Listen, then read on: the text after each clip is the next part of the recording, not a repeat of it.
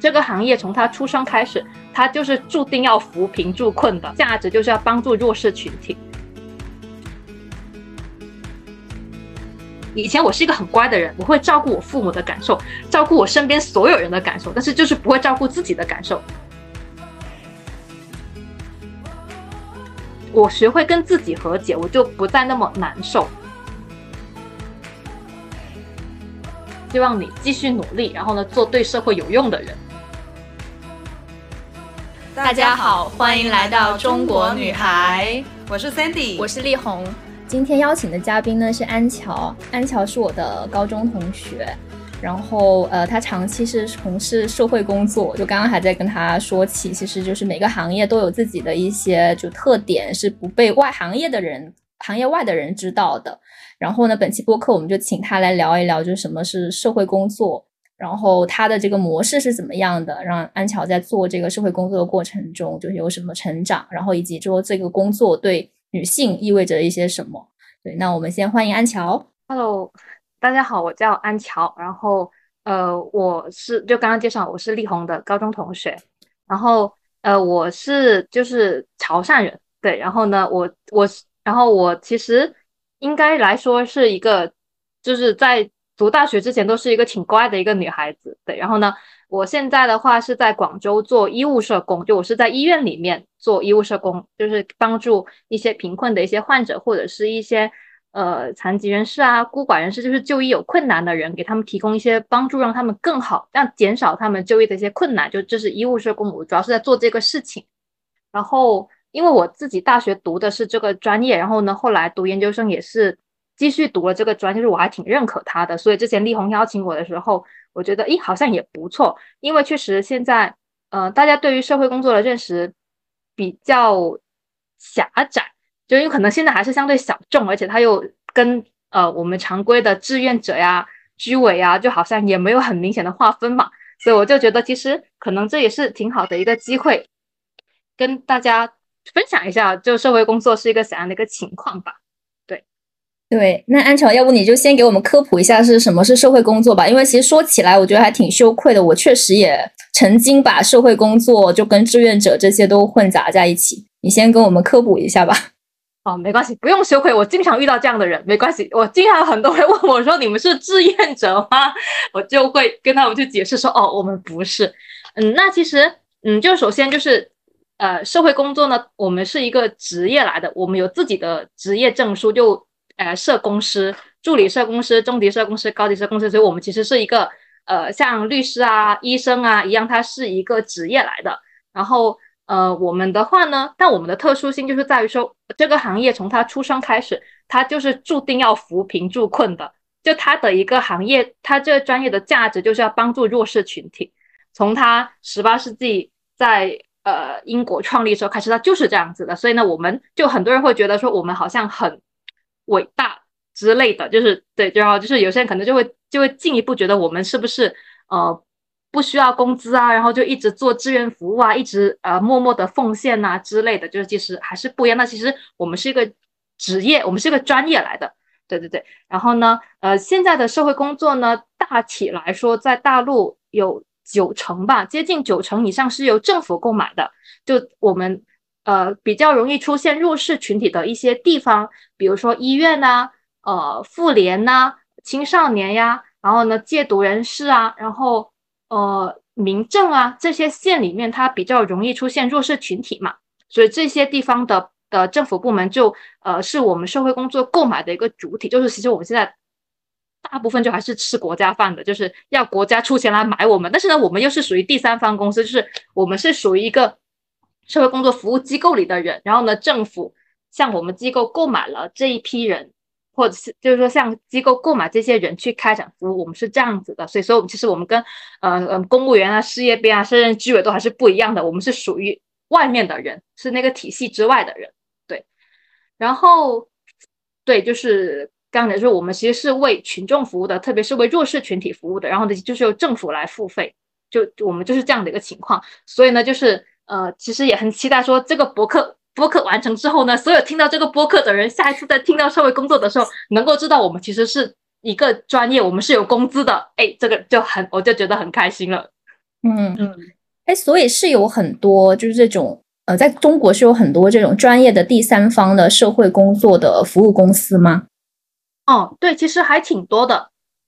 就是具体的数字我不是很清楚，但是我感觉就是呃，应该是用可以用万来计算的，就是中国，因为嗯，就是以前有历史原因嘛，就是说。我们是没有社会问题，那就没不会有社会机构。但是其实从后面改革开放之后呢，慢慢大家意识开始调整回来，所以从教育、从高校教育、从这个职业、从服务推进方面就开始出现。然后呢，其实现在算是社会工作在蓬勃发展的时候，就是比如说，对，因为其实它呃采购的量其实还是挺大的。就比如说广州，因为我在广州嘛，广州不是有那个双百工程嘛，就是呃每一条街道。他会购买呃一批呃那个社工在社区开展服务，那其实一条街道的购买金额可能就是两百四十万，那其实整个广州它的购买金额就已经上亿了，所以就更不用说在整全国的范围内。所以其实我觉得现在整体来说购买的量还是比较大的，只不过是因为咱们中国人口基数大，所以就可能会显得对比会显得相对小众一点。对，但如果单看体量的话，其实我觉得还是不小的。明白，哎，当时是就是我听你说，你刚刚是说，哎，你是呃，就大学也是读了这个专业，然后后面也就长期从事这个，就是是什么契机让你就往这个方向去走？哦，对，说起这个我就也有一点点惭愧，就是其实我当时在华农是刚好碰到了大类招生的那一年嘛，然后就选择了公共管理专业，然后当时在分大二分系就。就是具体分去哪个系的时候，我考虑了一下，我觉得，嗯，可能我当时觉得社会工作应该是比较适合我的吧，就是感觉就是好像热心肠的人会去做的事情那样子。然后，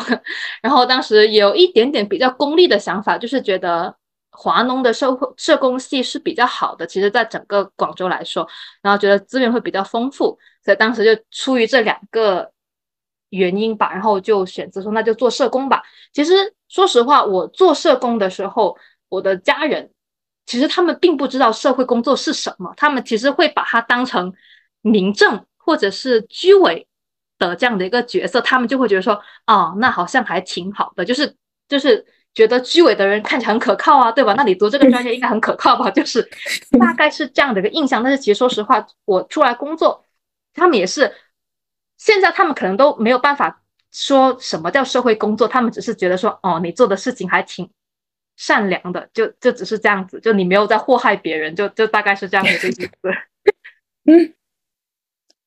哦，其实我不知道方不方便问啊，就是呃，就我还是问吧，就是说，哎，做 社会工作的那个整体的这个收入，它会是一个什么样的结构？就是它是一个固定的工资吗？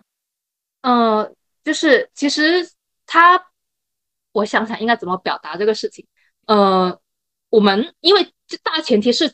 政府购买嘛，它是按人头来买的嘛。那其实现在就是说社工购买服务的平均经费大概是十二到十三万左右每人每年，就是我们第三方机构的这种大概是这样一个水平。那嗯，对啊，那就是但是因为机构购买嘛，你又要减去。呃，缴纳的五险一金啊，然后呢，管理费啊，各种，就感觉就是说还行，就是你能够，你能够体面的活着啊，那但是也就没有办法说能够飞黄腾达那样子了，就就就主要是赚取一个精神的富足。你刚刚也提到，就是你父母反对嘛？就你觉得他们反对，其实是因为收入的原因，还是他们对当时对你这份工作不了解？嗯，我觉得。其实主要，嗯，其实都有了。说实话，都有了。一个就是，一个就是我当时读社会工作的时候，我身边没有一个人读过社会工作，包括我的父母身边，就是可能他们对这个专业太陌生了。然后他们读书，他们就觉得没什么。但是当的真的你出来工作的时候，他们就会觉得惨了。那你们机构会不会隔两年就倒闭了？那你是不是就没工作？就 是他们会有这样一些担忧，所以呢，他会反对。然后另外一个，其实就是其实他们。就是还是挺希望说我能够去考公啊、考编啊这一些的，对。然后呢，但是其实当时我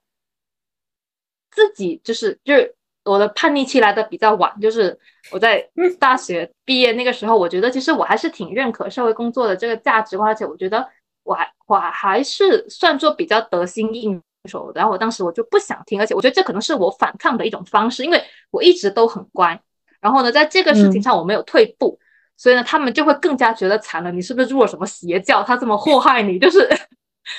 就是让就是有一种我从小很乖的女儿，突然间就摇起了反抗的大旗的那种感觉。就我觉得是这几个原因叠加在一起吧。就他们其实并不是很一开始并不是很支持，包括因为因为这个事情，其实我跟我我的爸爸冷战了快八个月，在那八个月里面，他每次打电话给我，基本上没有什么好事情啊，就是他因为他很生气，我觉得他的生气可能是来自于说我对他的忤逆，他觉得说。嗯，他就会觉得说你不是一直都很乖吗？但是在这个事情上，你为什么不听我的那种感觉在里边？所以，所以我觉得其实当时一开始还是挺挺难的。那个时候，又特别是刚毕业嘛，在外地的宿舍里面，然后接到接到那个电话，一边那里哭唧唧的，就是哎，好惨啊！就是现在想想，但是我觉得，嗯，现在回想起来，其实还是挺好的，因为，嗯，可能家人的反对那段时间不是很开心，但是，呃，会让你更加清楚的去，就是会倒逼你去思考。你是不是真的喜欢这个行业，或者说你是不是真的想要做这个事情？在当下那个时候，所以我觉得其实还是挺好的一件事情。虽然当时可能不是很开心，现在回想起来还是挺开心的。其实，对，当时看他朋友圈，是吧？我我很很欣，我很欣赏。就是你有这个，你刚开始应该还没有太多的工作经验，然后你选择了走上这条路，我还是真的觉得很佩服你的。就我们当时大家都念大学，可能想着毕业了，都是说找一份哪份工作赚钱做哪一份。对。但我觉得安乔，他怀着一颗他刚刚简单描述的一颗热心肠，就选上踏上了这条路，我很佩服你，我真的很佩服你。呃，在香，因为我在香港长大嘛，香港其实比较 多那个社工，然后我们大学选科，对特别多。然后呢，呃，我自己其实也被社工帮助过。我小的时候刚去香港的时候，呃，广东话说的不好，然后英文也不好，然后当时呢就会有那种社工对接，就是刚来香港的儿童，然后对接你去什么呃社区的地方学习英文这样子。其实那些也是社工性质的，他就会咨询你，然后后对，然后后面啊也了解到呢，就是同学家吧，就是有一些家暴的案子啊，或者是像天水围不是有呃那种家暴案子，其实也是社工要出面去调解。然后除了儿童社工，然后呃呃儿童还有婚姻这种，还有像什么啊没钱呐、情绪问题啊等等，在香港其实好多 问题都是找社工的。对，你们真的很棒。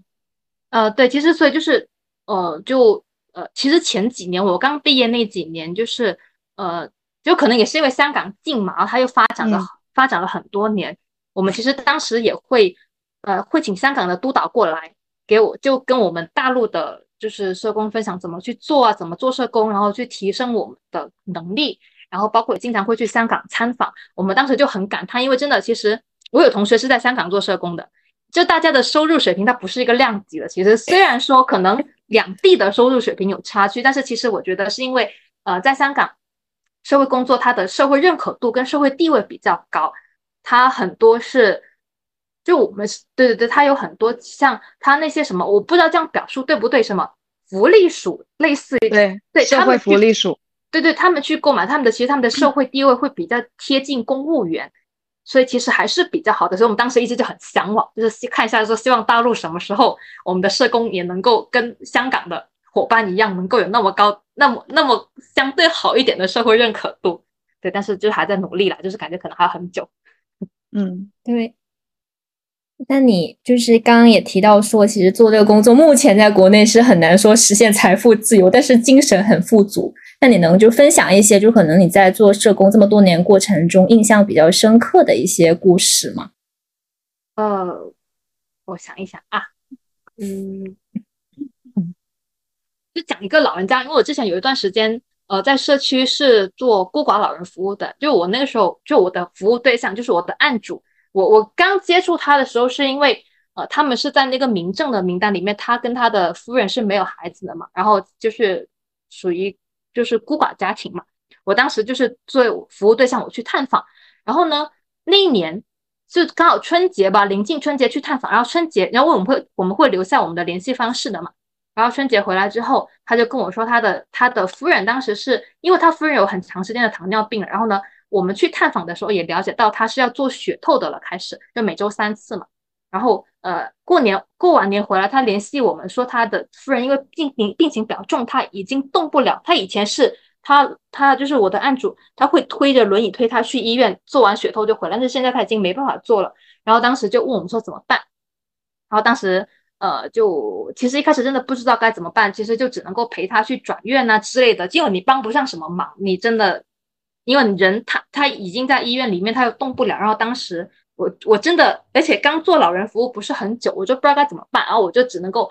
就只能够单纯的就是每一次他跟我说他的老婆转院了，转去哪里，他夫人转去哪里，我就会跑去他的那个医院就去看望他，我就觉得我好像只能够做到这一步，然后呢跟他的夫人聊天呐，然后。呃，这些，然后呢，包括因为他，嗯，他想要他，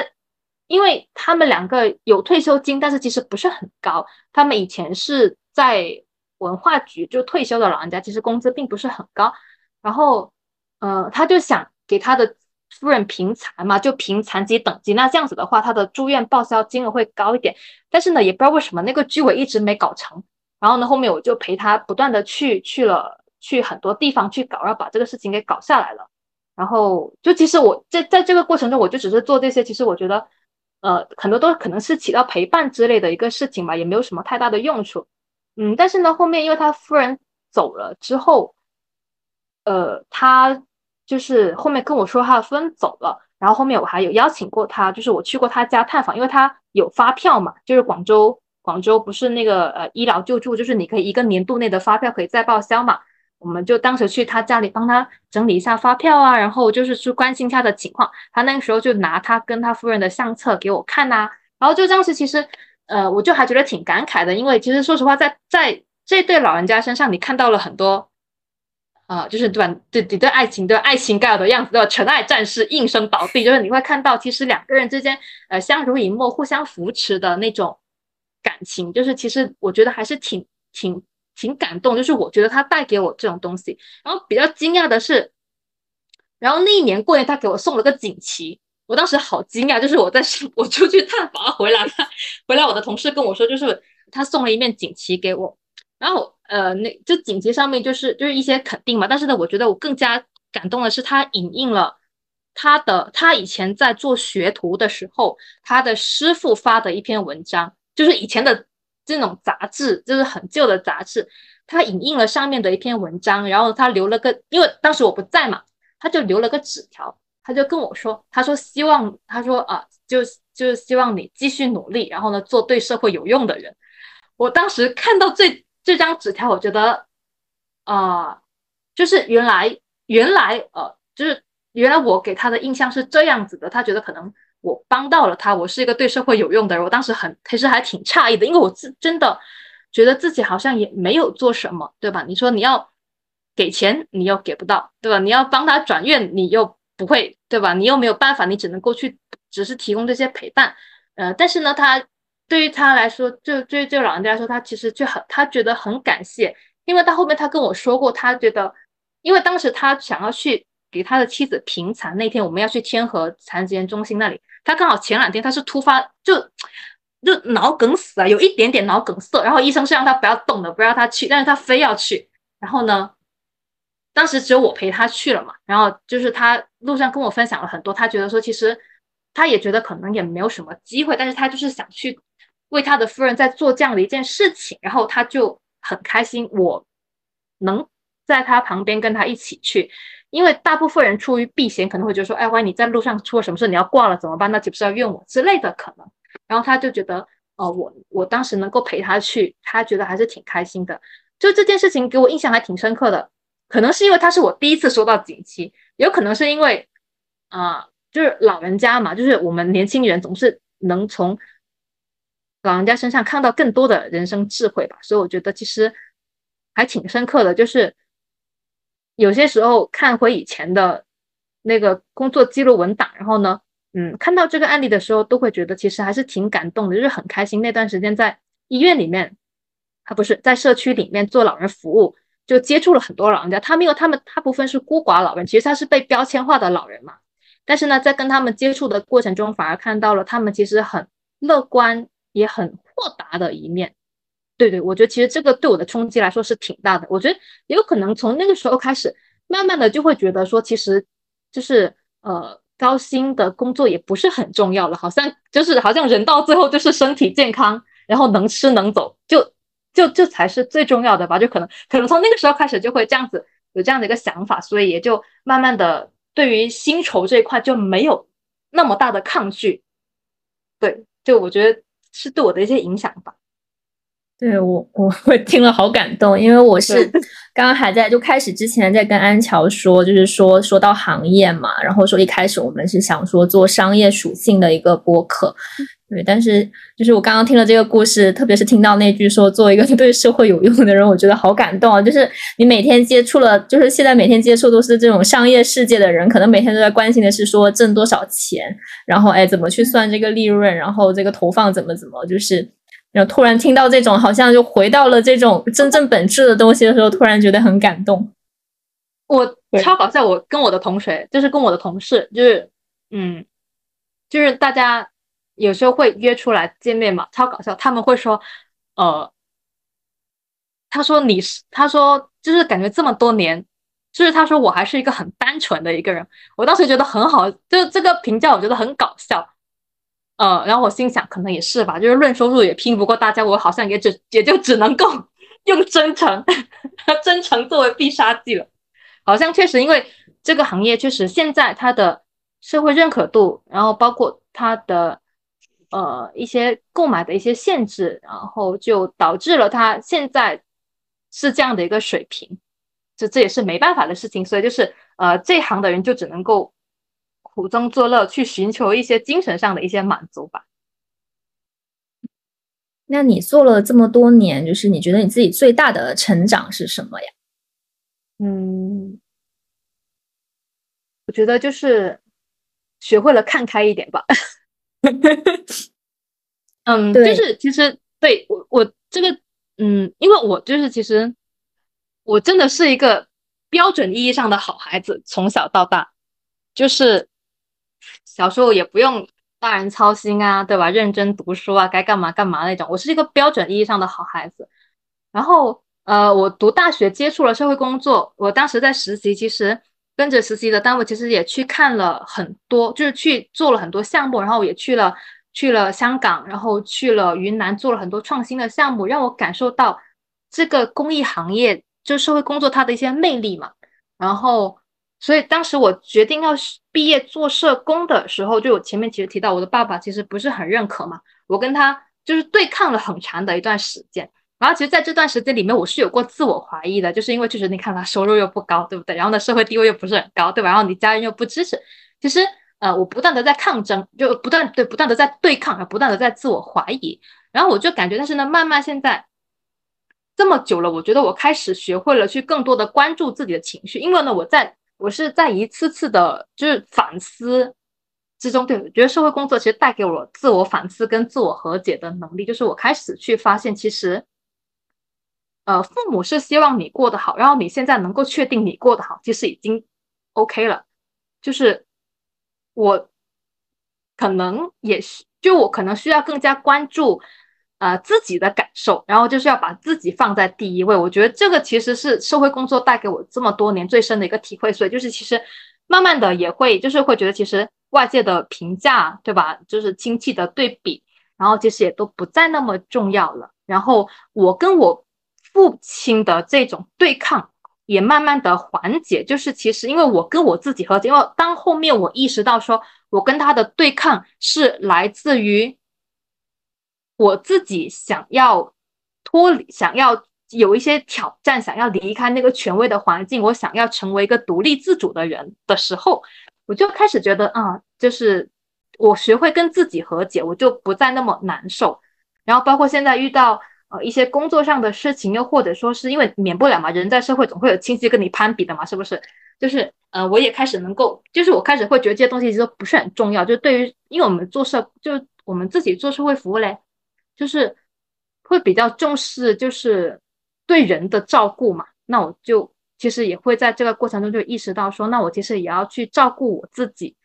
就是有些事情是不是我想做的。如果不是我想做的话，那其实我可以拒绝，对吧？然后呢，对于别人的一些要求，不管是父母的还是工作上的，它是不是合理的？如果你知道它是不合理的，其实你要照顾自己的情绪，你就去拒绝它就可以了。我觉得其实就是这个社会工作带给我成长。我觉得我以前可能不会这么做，以前我是一个很乖的人，我会照顾我父母的感受，照顾我身边所有人的感受，但是就是不会照顾自己的感受。但是我觉得其实做社工让我意识到了，就是我们得先照顾好自己。然后我再去考虑怎么样去帮助其他人，我觉得这是社工给我最大的一个成长，所以我就是现在就是一直可以脸皮很厚的跟别人说，就是也不会担忧薪酬的事情。对别人问起来，我就很酷的跟他说，嗯，我们这个公益行业，嗯，我们这个不赚钱，就是可以很理直气壮的跟他讲，就是我觉得也是这样的一个原因，就是其实没有必要了，自己开心就好，真的就是自己开心就好，到头人生到头来其实也就那样。就开心就好，特别是我们现在是最好的时候，又经济独立啦，又思想独立啦，然后又自由啦，又有精力啦，在这个时候更加就去做一些自己开心的事情。所以一开始我问丽红说：“这个是不是你们自己想要做的一个一个企划？”他说：“是。”我真的觉得特别酷，就要的就是这样子，超酷的，真的就是这样子。我们我们做自己喜欢的事情就好了，因为。因为评判的标准是很多元的，然后没有必要因为有资源的人评判什么，我们就要去听什么。我们就是就是要就是要就是要特立独行。哎，不叫特立独行，就是照顾自己也不叫特立独行，就是其实我很能理解安乔，我就特别能理解他。因为我其实某种意义上跟他一样，都是就是那种乖乖的小孩嘛，就可能一直是遵循着学校或者是说家长给我的那一套规训，然后是感觉我我感觉就这个工作也是让你有机会去认识，就是什么对你对自己是最重要的，尤其是在我们现在这个社会，其实说实话，就是商业的这个话语体系基本上是占领了所有，就很经常有那句话就是说，哎，我们发明了钱，但最后我们变成了钱的奴隶。你看有多少就是挣了多少钱，但他依然得了抑郁症，就依然他找不到人生的意义。所以其实安安乔，我觉得你这个工作特别好，就尤其你刚刚讲的那段话，我也特别有共鸣。谢谢，Girl have skill 就是这样子的。而且我好尊重你啊，你就就不是说你说的那些话尊重你，而再来是某程度也是你刚你那个社工的身份，其实真的很让人尊重。呃，我觉得现在其实，呃，看年代吧，可但我觉得我们这个呃年龄层的人吧，不分男女先，我们这个年龄层的人其实啊，还是会尊重这种呃对社会有付出有。贡献的人，而不是说单纯的用这个呃收入来评判，因为说现实点，很多人也不是说想象中赚那么多钱啊。对对是的，我明白。对，然后像呃，我觉得我有时候刷抖音什么的，我看到那种环卫工人啥的，我也我也好想哭，因为我觉得哦，好谢谢他们哦，没他们，要不这个地方那到处都是垃圾啊，还有什么。啊，爬上山去捡那种垃圾的更惨，就是悬崖边上什么的。不，anyway，回到你身上，就是你刚刚还说了一个点，就是，嗯，爱要把自己放在第一位，这个我也觉得好佩服你，因为我在香港，我刚刚提到就是社工其实接触到的很多都是底层的人，就底层的人说白了就是其实真的挺多不幸的。就对，很多时候要不就刚刚提到家暴啊，或者是呃教育程度不高啊，又或者是老人家有疾病这种，就是你可能每天都是在看生活最惨的那一面。我觉得你真的就是好坚强哦，而且因为你某程度你就是一吸收了很多负能量，你要怎么去排解它是很难的，而且你还说了家人不支持你，所以你更加真的要。保护好你自己那一颗小心脏，好好爱自己。谢谢你，就是嗯，对，其实我觉得你就是我觉得你是一个心思很细腻的一个女孩子，就是对，然后也很很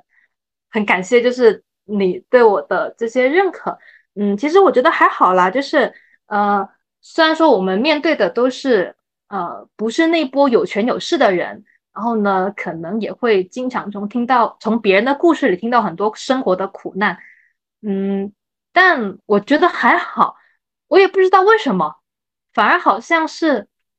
这些在经受苦难的人，他们身上反而有更多的力量。可能是因为他们有力量才能够接触到我们那些没有力量的人，他可能已经放弃，可能我们就接触不到他们了。所以，我们接触的人可能大部分都是他觉还愿意去改变的那些人，也在做抗争的人。所以，我觉得其实从他们身上还是能够学到挺多东西的。然后，而且有些时候，嗯，虽然他们很艰难，但是他们就是精神上会更为富足。对，然后，呃，对，就比如说我前两天。上个月，上个月我有一个就是服务对象，他是因为就是就是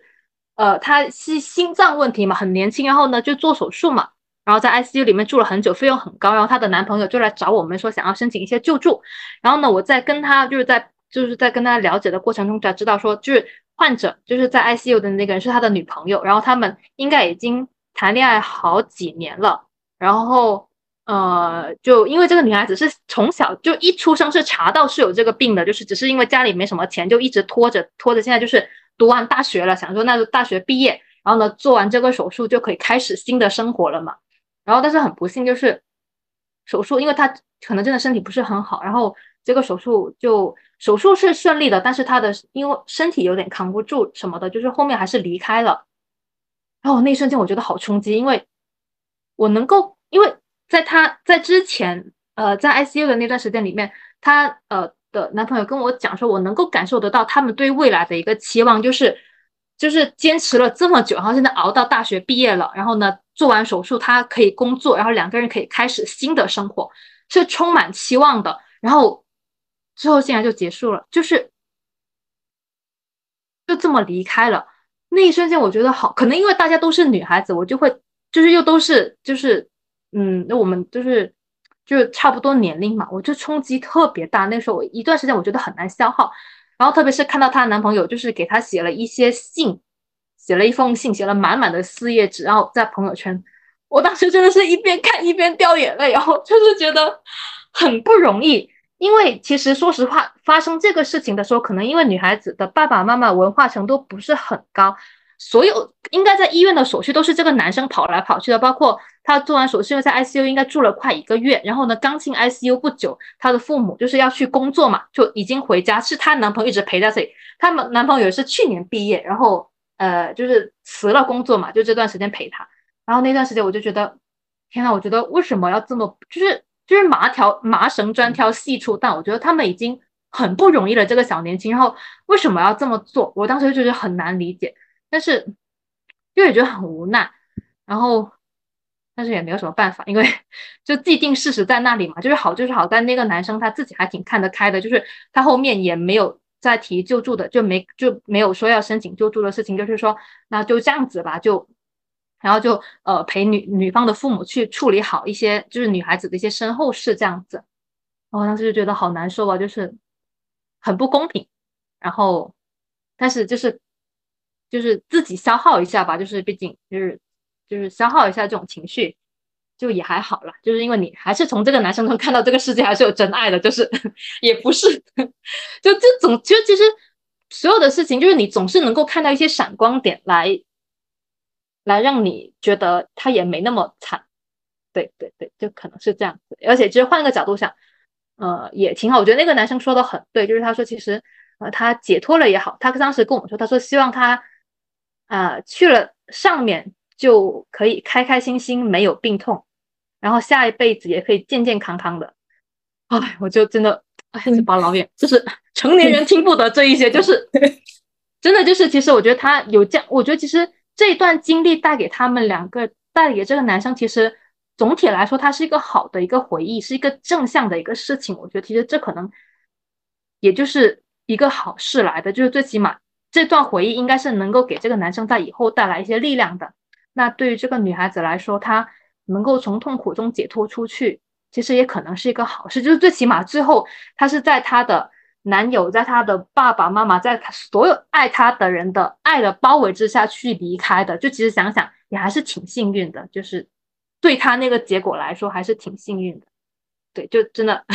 所以我觉得其实还好啦，就是也没有说呃那么难。就是包括我觉得，其实可能之前。跟你接触过的那个社工，他应该也从你身上学到了很多东西，他也肯定看到你很多的一个闪光点。我觉得，其实作为社工，总是有这种发现美的能力，而且就是总能从我们的服务对象身上获得一些力量。好难的，我我因为我们之前学校也有听，就是小学吧，特别刚刚去的时候，真的很多负能量，就是被人欺负啥的，全都去跑去跟这个社工说，就感觉这个社工是除了家人、除了朋友以外。就是好像一个可以信任的人，就你刚刚也聊下来嘛，就是你会陪你的呃，就是服算服务的人吗？我可以这样称呼吗？我的案主，我的服务对象啊，OK，服务对象就是像是陪伴他们去医院呐，陪伴他们啊，还有什么类型的就是工作内容？你这几年有经历到的呀？嗯，我的话其实主要就是因为社会工作本来就是做人的服务嘛。对，然后以前在就是，其实都是跟人相关的，就是陪着老，以前在社区就陪着老人家去解决他们的一些困难，然后开一些比较开心的一些服务，一些小组啊、康乐活动啊，就这些。然后在医院的话，就除了这个之外，就我还肩负了呃一一部分的就是救助的工作，就是我们医院跟就是医院跟基金会合作嘛，那会有一些筹款呃一些不是筹款，就是一些慈善救助的项目。那我们就是作为这样的一个，就是患者跟基金会中间的一个桥梁，就是去协助他们，就去评估他们的情况是不是真的贫困呢？然后如果是的话，有哪一些合适的一些资源呢？然后，呃，就做这样的一些工作。就近近两年来说，主要就是这些。然后，因为我们是购买服务嘛，就我们医务社工是医院买的。那你在医院里面就免不了你要协助你的主管部门去处理一些他的事情啦，就是大概也就是这样子吧。我觉得其实还挺，其实挺普通的啦。就是现在突然间想起来，好像也没有什么，还是挺普通的一些，就是其实大家都可能都在做的一些事情，只不过就是它就刚好变成了是我的工作而已，这样子。那在国内的人，如果他想去求助社工的话，要通过什么途径啊？嗯。就一个大前提，就是他在的地方有社工，对，就是这这个大前提，他在的地方，呃，有政府部门或者有基金会去购买社工在那里做服务。然后呢，如果说他是，呃，我们就是老弱病残这一类的，那他一般是通过民政，就或者通过居委，或者是说当地的社工服务站，像在广州啊、深圳，其实珠三角都有，他可以去那里寻求。然后呢，比如说在医院里面的话，那他就是。一般就会找到呃团委啊，或者是他那个医院如果有的话，就去找团委啊，或者是社工部门啊这样一些了。但如果说他的医院，他去的医院，或者是他他在生活的那个区域没有社工的话，那就没办法了。这这是很现实的一个问题，就是没有政府购买，或者没有金主爸爸愿意购买，没有人让你做服务，那就是没有的。这是很现实的一个问题，所以我们其实作为这一行，我们有时候其实也会担忧，就是说，哦，那可能现在总体情况比较好，对吧？啊，那就会有政府在不断的大力购买，在推进，但是其实你也说不准，说不定可能过了几年，风向有变化，又或者是说，呃，有了国家有了更好的职业来取代这个工作，那可能就拜拜了。但是可能我们就结束，就就这就是有可能，就是很现实的一个情况，所以就是说也还是挺居安思危的。就是，那我也很好奇，就是说，呃，政府他来采购社工的服务，那肯定是因为社工有一些他没有办法靠自己培养，或者是自己去提供的一些服务嘛。那就是你可以讲一下，就是说社工它里面有一些哪些专业的东西？这个也是我觉得挺难的一个点，就是其实我并不觉得社工。啊，也不能这么讲，好像有点打自己专业的脸。就是其实我觉得社工它是一门专业，然后呢，呃，但是它的专业性又没有，它的专业壁垒没有法律啊、那个医生啊那么强。对他他的对，就是只是说呃，我们作为呃，就首先啊，作为社工，可能我们的价值观就是我们的出发点是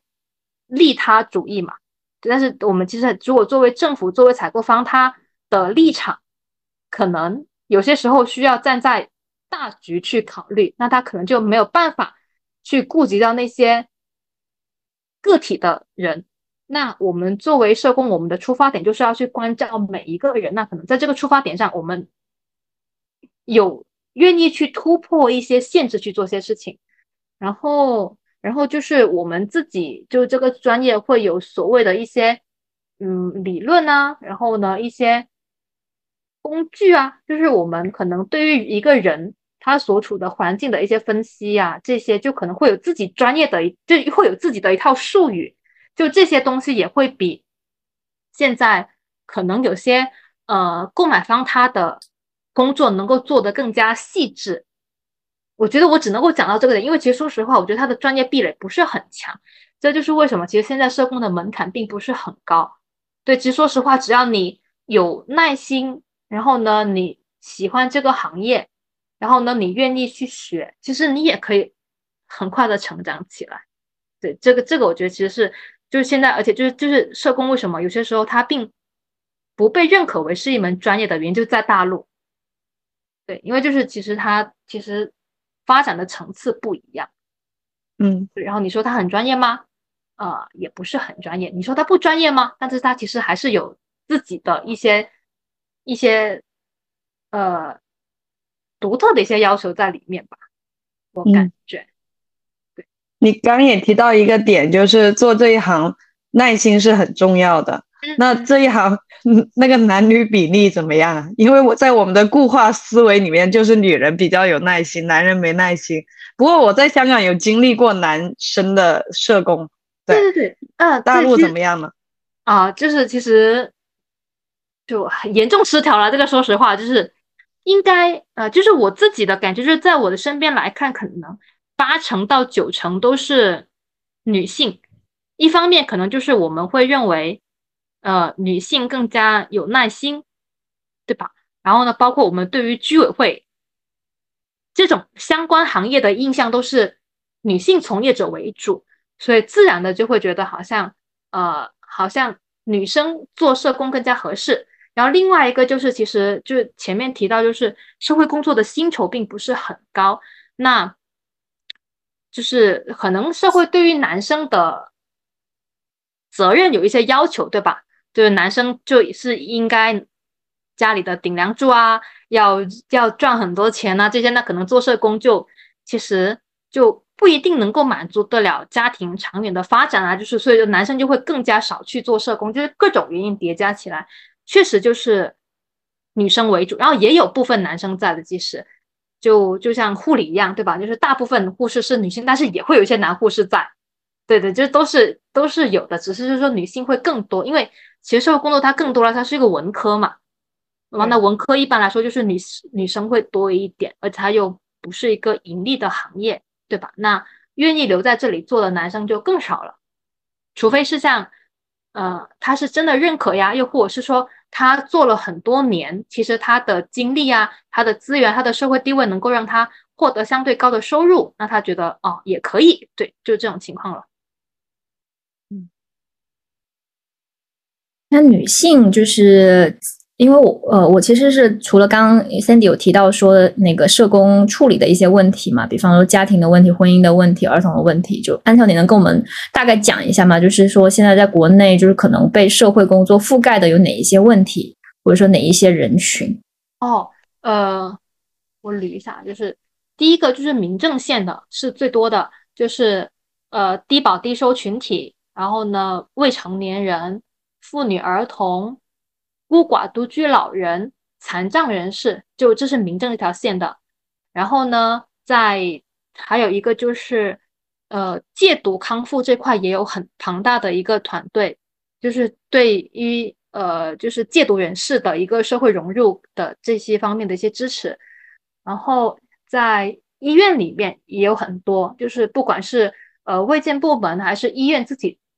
花钱采购的医务社工，的就是面向我们的患者。然后，嗯，然后还有企业，现在还有企业，有一些企业也会去购买企业社工，就它就主要是针对员工的心理，然后呢一些啊，就比如说在佛山，对吧？可能会很多新佛山人，在广州很多新广州人，这些职工他的一个呃工作的融入，哦，戒毒医疗。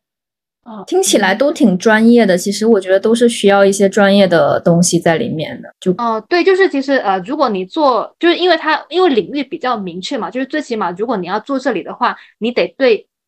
这个领域的人，就这个服务对象，他他的一个呃大的一个背景啊、群体特征啊，然后他们可能会面对的困境，还有一个。要有一个了解跟认识，然后呢，你也要有能力去挖掘他作为一个独立的个体，在这些共性的问题里面，他又有哪些个，就是他自己面对的困难这样子，就其实需要有对这个群体有更多的认识，你才能够更好的去知道他们可能需要的是什么，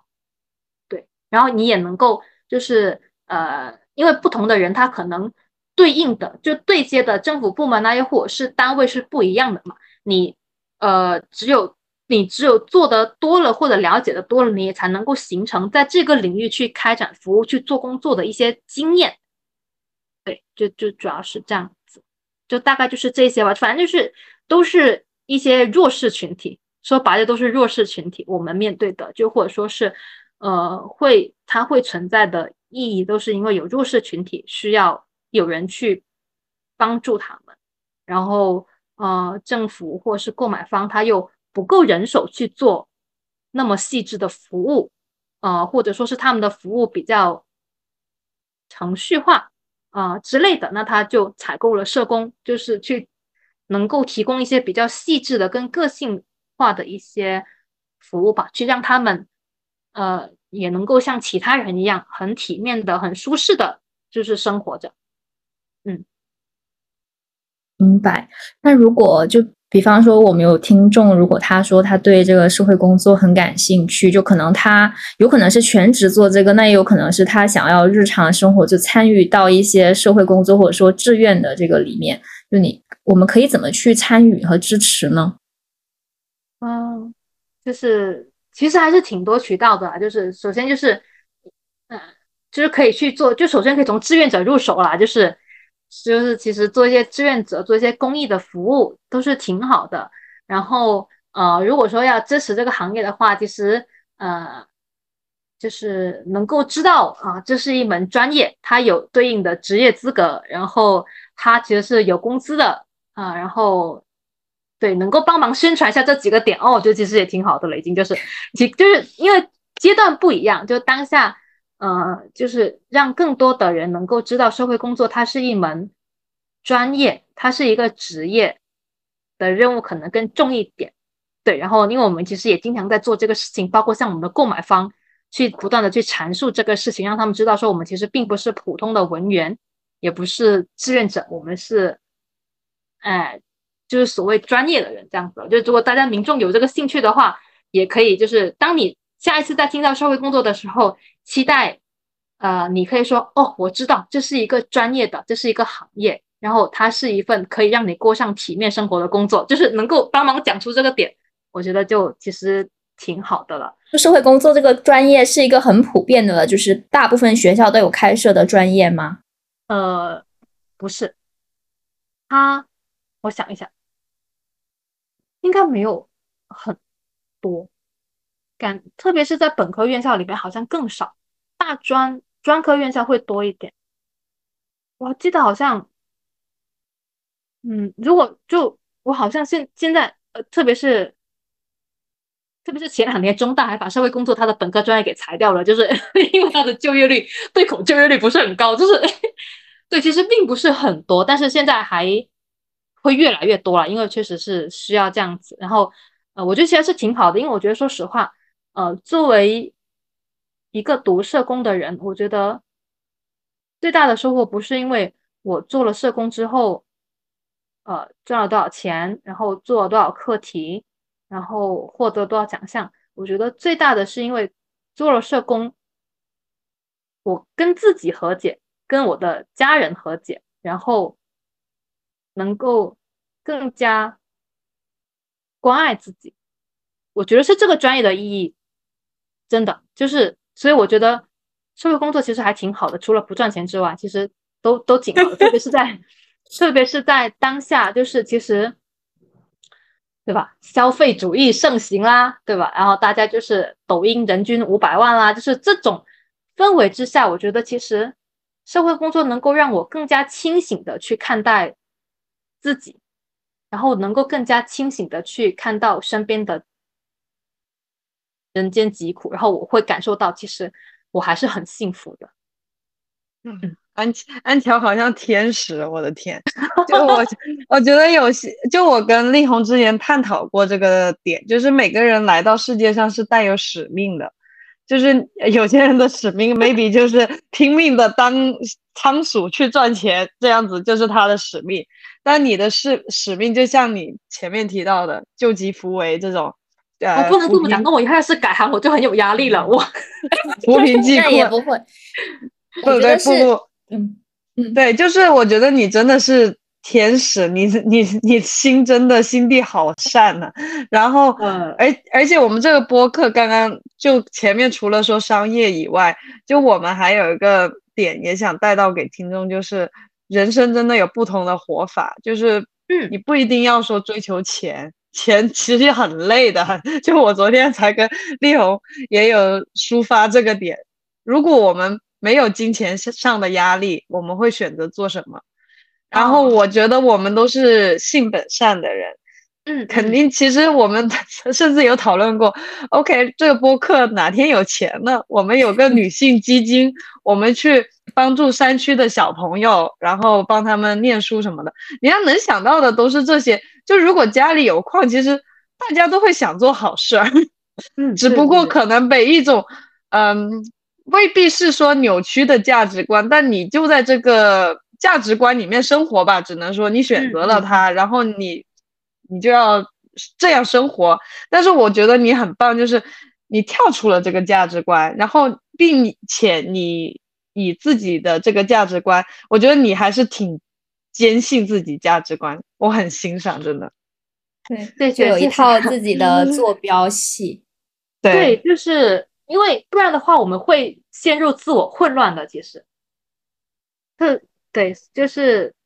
对，就其实呃，不过我觉得也有可能是因为就是可能呃，我的生活还算一帆风顺，对吧？然后就家就父母啊，就是自己啊，也也没有什么遇到什么天灾人祸，所以就是我还能够有这个余力坐在，就是能够有余力去做这个事情。因为如果假设我是那个身在苦身处在苦难之中的人。我觉得我不一定有这样的一个想法，就可能也有一个原因，就是确实现在人生还算比较顺利。但是我其实就真的觉得，就是我们没有必要被太多东西去裹挟，特别是金钱呐。然后呢，就是这个社会对男性或女性的一些刻板印象啊，我觉得真的都是很没必要的。且我们其实可以学会去不管它。没关系的，就我觉得可以不管他们，就是对，就包括我，呃，我一直觉得，就在我一直在跟，就是我们同事之间其实也会讨论，就是会觉得说，其实这个社会的规训有很多，对女性的规训更多，因为我们我们我们总是会不自觉的背负很多责任，然后呢，又总是不自觉的去到了社会的鄙视链底端，我也不知道为什么，然后我就觉得，其实可能很多就是因为，可能呃，一个就是就是一直的发展嘛，我们女性的资源。她的，呃，她的机会会更少。另外一个就是，真的女性会相对比较心思细腻跟敏感，我们更加在乎别人的评价，然后也更更会更加体贴别人。我觉得就会让我们自己很容易陷入一种困境，就是我们总是先照顾别人。对，我觉得其实这个真的不是很好，我们其实没有必要了，自己开心就好了，真的是。每个人都有每个人自己的苦难，放下助人情节，尊重他人命运，自己开心 是比较重要的。对，其实这个工作我感觉也很适合你，因为我虽然就这么多年跟安乔也没有太深入的交流，但是我高中高中的时候一开始进入学的时候，我们还是就有因为是同班同学嘛，所以还有蛮多交流的。我就一直觉得他是一个很关心人的人，然后也很关心就是一些可能很底层的东西，就是作为一个高中生来讲，对，所以这个工作其实也蛮好的。而且我我现在会觉得，其实关心人，就本回到每个个体的人，会是未来的一个趋势，就已经过了用一个标签标签去界定所有的人的那个时代了。哦，是的，对，这是，就就社会在进步，期待它越来越好。会的，会的。嗯，那你说到未来，我们节目尾声的时候呢，想问你一个问题，就是如果你可以给未来的。四年后的自己，呃，一些寄语，你会说点什么呢？我我其实我想再问一下，为什么会是四年？因为常规的话就是对吧？三年、五年、十年，就是听到四年，我当时我那天我还在想，为什么是四年呢？是因为四年刚好做到一百个女孩子吗？是因为这个原因吗？是的，对，你说对了，聪明。呃，寄语啊，嗯，就希望自己可以。身体健康，然后，然后永远有选择的权利吧。嗯，对，就这样子吧。身体健康，然后呢，永远有做选择的权利，这样就可以了。我觉得我就满足了，已经。对我很喜欢这句话。其实我是觉得，我之前还发过一个朋友圈，就是在我曾经比较 emo 的时候，我还发过一个朋友圈，就是说永远要记得你在任何情境下都拥有选择的权利。就可能很多时候我们会觉得好像我们被逼到了一个死胡同，就是完全毫无选择。但是其实你再去回想的话，会发现你其实并非毫无选择。就算是你真的是没有任何选择，但是你可以选择不要折磨自己，停下来也是一种选择。是的，很多时候就是自己在折磨自己，很多时候就是自己在自己不断的在给自己加。叠 buff 就是，对，很多时候看开一点就好了，就是真的看开一点，就其实也没有什么大不了的。好呀，那我们今天谢谢安乔，就我们我已经非常清楚社会工作是做什么的了。对对，今天也流了很多眼泪。谢谢安乔，谢谢你们，祝你们祝你们这个播客就是啊越来越顺利，越来越红，然后能够进百大。好吧，在 B 站能够进百大，谢谢。虽然我们没有上 B 站，我们上没有上 B 站。好了，下一个平台要上传到 B 站，是不是？不要，就是希望你们能够越做，因为我真的很欣赏你们做的这个事情。就是我们是在，就是我们是是是在跟世世世俗的观念做一些对抗。你们在做的事情其实是我觉得挺好的，然后又是真的是 girl helps girl，这个很重要。嗯，我们也希望 help 一些 boys 吧，格局打开，可以的，可以的，没关系，大家都是姐妹。好，谢谢。这样子喽，大家可以在 show note 找到我们的微信，添加我们，期待可以看到你哦。